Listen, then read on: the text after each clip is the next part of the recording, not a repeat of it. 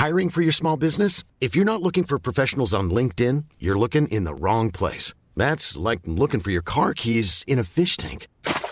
LinkedIn helps you hire professionals you can't find anywhere else, even those who aren't actively searching for a new job but might be open to the perfect role. In a given month, over 70% of LinkedIn users don't even visit other leading job sites. So start looking in the right place. With LinkedIn, you can hire professionals like a professional. Post your free job on linkedin.com slash people today.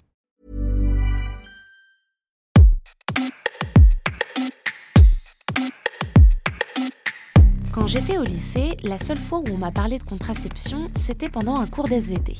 Ma professeure a distribué un polycopier de deux pages avec un tableau qui répertoriait toutes les contraceptions existantes.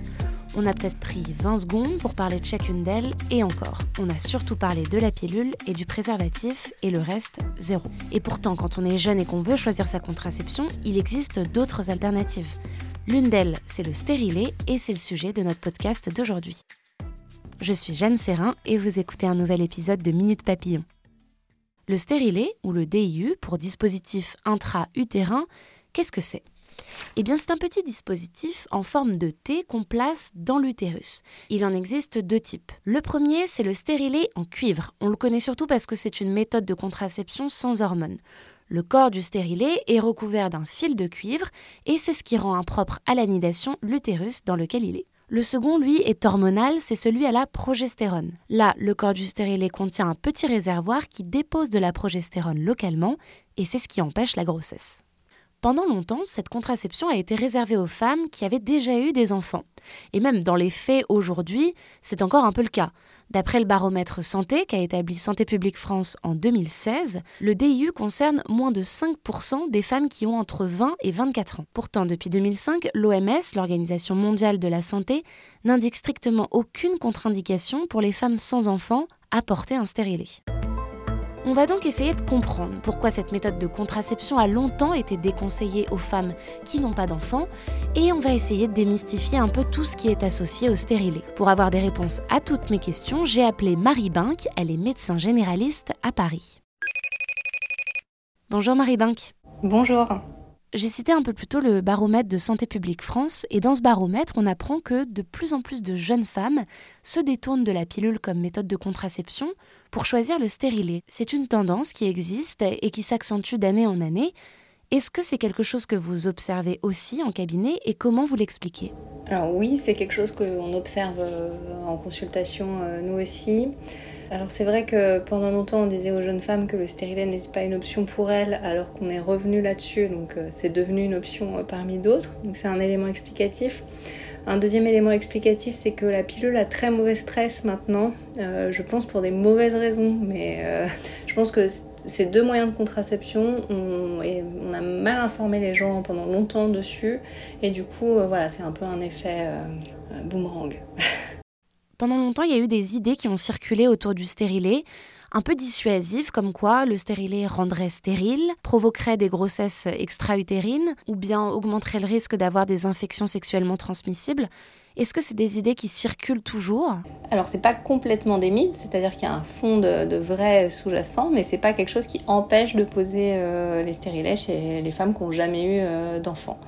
Euh, en fait, euh, la méthode d'action du stérilet, enfin, il a deux méthodes d'action, euh, que ce soit un, un stéréo ou un stéréo aux globalement, le premier effet, c'est qu'il va limiter la rencontre du spermatozoïde et, de l'ovule, alors de différentes façons en fonction du, modèle de stérilet, mais peu importe. Et après, si jamais un spermatozoïde a, a réussi à, à aller rencontrer l'ovule, l'action locale du stérilet au niveau de l'utérus va limiter le développement de la grossesse. C'est-à-dire qu'il y a eu la fécondation, mais ça va empêcher le développement de la grossesse. Du coup, à cause de, ce double mécanisme d'action, quand on regarde les grossesses sous stérilet, qui sont rares mais qui existent, la proportion de grossesses extra-utérines est un peu supérieure avec un stérilet que la proportion des grossesses extra-utérines d'une manière générale, sans contraception ou avec un autre moyen de contraception. Le pourcentage est un petit peu supérieur, mais en valeur absolue, ça reste des trucs qui sont extrêmement rares. Pour donner peut-être un comparatif qui, qui parle, il n'y a pas plus de grossesse extra-utérine quand on a une contraception par stérilet que si on utilisait des préservatifs comme moyen de contraception parce que le préservatif est moins efficace à la base en fait. Donc ça veut dire que ce qu'on va dire aux femmes qui vont poser un stérilet, c'est qu'il va falloir qu'elles fassent quand même attention à la régularité de leur cycle et s'il y a un retard de règles, qu'elles fassent un test de grossesse de principe pour pas passer à côté d'une grossesse sous stérilet en fait. Mais finalement, pourquoi on a longtemps déconseillé aux femmes qui n'avaient pas d'enfants d'avoir un stérilet? Alors, il y avait cette raison-là, du risque de, grossesse extra-utérine qui faisait peur. Euh, mais donc, euh, quelque part, on voulait préserver la fertilité des jeunes filles euh, pour elles.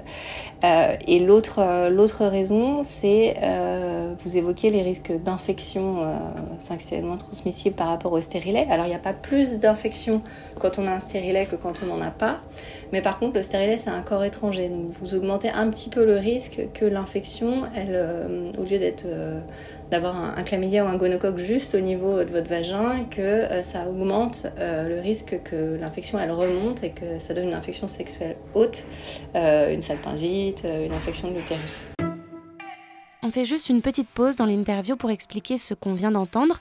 Trois mots un peu compliqués qu'on va détailler. D'abord, un chlamydia et un gonocoque, ce sont deux types de bactéries qui peuvent entraîner des infections et qui se transmettent pendant des rapports sexuels, avec ou sans pénétration, on le rappelle. Quant à la salpingite, c'est une infection des trompes utérines, qu'on appelle aussi les trompes de Fallope, et qui est généralement causée par une IST. On reprend. Maintenant, on fait des dépistages systématiques du chlamydia et du gonocoque avant la pose des stérilets. Euh, ce qu'on ne pouvait pas faire euh, historiquement en fait tout bêtement. Euh, du coup, on limite beaucoup le risque de pouvoir faire remonter la bactérie plus haute. Et puis on informe les femmes que quand elles changent de partenaire, parmi les dépistages des maladies sexuellement transmissibles qu'elles doivent faire, elles doivent bien penser à dépister c'est ça aussi qui fait partie du dépistage banal, standard maintenant de toutes les, de toutes les ST, mais ce qui n'était pas le cas historiquement en fait. Euh, quelque part, on, disait bah, non aux femmes qui n'ont jamais eu d'enfants parce qu'elles sont encore à risque plus qu'une femme qui aurait déjà eu des enfants, qui aurait une vie rangée, d'être en contact avec ces bactéries et de risquer ces infections hautes. Mais euh, finalement, enfin, c'était parce que les moyens de dépistage étaient peut-être pas les mêmes. Et puis, encore une fois, on prenait la, la décision à la place des femmes sans leur demander leur avis, sans les informer, sans leur demander leur avis. Et puis il y avait aussi le fait qu'avant, les stérilés n'avaient pas la bonne taille, la taille adaptée pour des femmes qui n'avaient pas eu d'enfants. Aujourd'hui, il existe d'autres types de stérilés. Oui, oui, ça c'est vrai. Maintenant, ils ont, été euh, faits des stérilets, euh, que ce soit des stérilets au cuivre ou aux hormones qui sont un tout petit peu plus petits euh, que, que les stérilets historiques et que du coup, on peut plus facilement mettre chez les femmes nullipares qui n'ont jamais eu d'enfants parce qu'elles ont un utérus qui est aussi un peu plus petit comme elles n'ont pas porté de porter. J'aimerais vous faire écouter l'avis d'une gynécologue, Marie-Claude Benatar, que j'ai interrogée sur cette question, justement, sur l'idée que le stérilet ne serait pas forcément adapté au nullipare. Écoutez. Quand on est très jeune, quand on démarre sa vie, quand on a 19-20 ans, croyez-moi, c'est une épreuve, cette pose de stérilet, même si elle se fait en cabinet. Il faut qu'on mette des pinces. Il faut qu'on redresse à l'aide d'une pince l'utérus. L'utérus, il n'est pas vertical comme nous. Vous voyez, nous, on est en position debout, on est vertical. L'utérus, lui, non. Il n'est pas dans la verticale. L'utérus, son corps est soit en avant, soit en arrière autour du col. Et pour qu'on pose un stérilet, eh ben, il faut tirer avec une pince sur le col. Donc, c'était pas un mal de dire que après le premier enfant, une femme qui a eu déjà des enfants, elle s'est habituée à son corps. Elle s'est habituée à voir des médecins, gynécologues, obstétriciens. Les jeunes filles de 19 ans, 20, 21, elles se connaissent pas. Donc oui, c'était moins difficile parce qu'elles ont eu un enfant, elles ont accouché, elles se connaissent, et puis surtout, le col de l'utérus, grâce à l'accouchement, il s'était dilaté.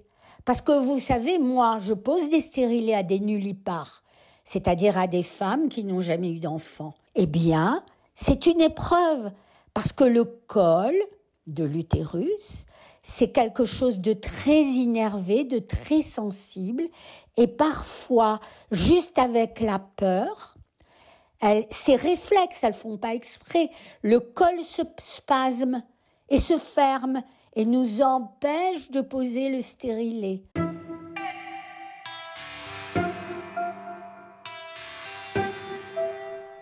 Est-ce que vous êtes d'accord avec ce que dit Marie-Claude Benatar bah, je suis pas tout à fait d'accord avec, euh, avec ça. Effectivement, hein, c'est plus compliqué de poser un stérilet chez une femme qui a jamais eu d'enfant que chez une femme qu'on a déjà eu. Effectivement, c'est plus difficile de passer le col, euh, un peu plus difficile de passer le col de l'utérus euh, techniquement. Après, du coup, on donne, en fait, avant les pause, on donne systématiquement des médicaments pour la douleur, pour, pour limiter le côté douloureux et inconfortable pour, pour les femmes. C'est aussi important que la femme, elle soit bien informée de ce qui va se passer, qu'elle soit en confiance, qu'elle soit un peu détendue, euh, parce que c'est toujours plus facile dans ces cas-là. Euh, et puis euh, le côté douloureux, gênant, ça va pas faire mal pendant des heures en fait. C'est au moment où on passe et au moment où le, le stérilet s'ouvre. Effectivement, il peut y avoir des contractions de l'utérus qui peuvent être qui peuvent être douloureuses comme des douleurs de règles en fait. C'est exactement le même principe. Et du coup, si on a mis les médicaments pour la douleur, si on a bien expliqué à la femme, globalement ça se passe bien. Moi, on pose souvent hein, des stérilets à des, à nullipares. et c'est le commentaire le plus fréquent, c'est ça fait beaucoup moins mal que ce que j'avais imaginé. En général, c'est ça la réponse. Et sur le fait que la pose du stérilet soit euh, intrusive, qu'elle peut être vécue un peu violemment pour des femmes qui n'ont jamais vu de gynécologue, pour qui c'est leur première consultation, ou qui ne sont pas à l'aise avec leur corps, qui ne le connaissent pas. Est-ce que vous êtes d'accord avec ça? Bah, euh, ça, j'allais dire, euh, quel que soit le profil de la femme, c'est toujours des examens qui sont particuliers, donc qui peuvent être euh, pas bien vécus. Qu'elle ait vu plein d'obstétriciens ou pas dans sa vie, je pense que ça reste un truc pour lequel il faut prendre le temps de bien expliquer, de mettre en confiance, expliquer ce qu'on va faire surtout avant de le faire, ce qu'on va ressentir avant qu'on ressente. tout ce que ça peut tout ce que ça peut faire de demander l'autorisation des, choses un peu évidentes mais qui sont peut-être pas toujours toujours si évidente en fait. moi vraiment je ferais pas de différence quelle que soit la femme et quel que soit son, son, son, passé en fait. Euh, c'est sûr que si c'est la première fois qu'il y a un examen gynécologique, on va pouvoir proposer aux jeunes femmes de, bah, d'essayer de mettre un spéculum déjà avant euh, si, si elles le souhaitent. Hein. Il y en a qui, sont très très à l'aise et qui n'ont pas du tout euh, besoin de ça, mais il y en a on va peut-être faire un examen gynéco juste pour voir avant que lui on va poser le stérilet. Alors Marie-Claude Benata, elle pose des stérilés à des nullipares, hein, elle n'est pas du tout opposée, mais il y a des médecins qui le sont. On lit d'ailleurs des témoignages de femmes qui se voient refuser la pose d'un stérilet par un gynéco parce qu'elles n'ont pas d'enfants. Pourquoi, selon vous, il existe toujours cette réticence de la part des professionnels à poser des stérilés à ces femmes-là? Je pense qu'il y a un côté euh, quand même un peu générationnel, il faut le dire, euh, voilà, de, de, médecins qui sont restés euh, sur ces angoisses hein, par rapport à au risque de grossesse extra-utérine, par rapport au risque euh, de salpingite, et que du coup ils veulent pas faire courir ces risques à leurs patientes, donc ce côté un peu paternaliste, quoi. Alors que bah, une fois qu'elle est informée, si elle a un retard de règles, elle va faire son test de grossesse, elle va faire les dépistages qui vont bien, et chaque chaque moyen de contraception, quel qu'il soit, a des avantages et des inconvénients. Et donc c'est important d'expliquer aux femmes, avant qu'elles fassent leur choix, les avantages et les inconvénients euh, de leur moyen de contraception. Donc ça, c'est pour, valable pour le stérilet, mais c'est valable aussi pour la pilule. C'est peut-être ce qui avait manqué aussi euh, historiquement. Stérilé ou pas stérilé, dans tous les cas, le maître mot, c'est la communication. Si vous ne comprenez pas, si vous n'êtes pas à l'aise pendant un examen ou une consultation gynécologique, parlez-en avec votre gynécologue. Et d'ailleurs, pas qu'à votre gynécologue, un stérilet peut aussi être posé par un médecin généraliste ou par une sage-femme. Merci d'avoir écouté cet épisode de Minute Papillon. S'il vous a plu, n'hésitez pas à le partager sur les réseaux sociaux, à en parler autour de vous, à vous abonner sur votre plateforme ou appli d'écoute préférée. À très vite et d'ici là, bonne écoute des podcasts de 20 minutes.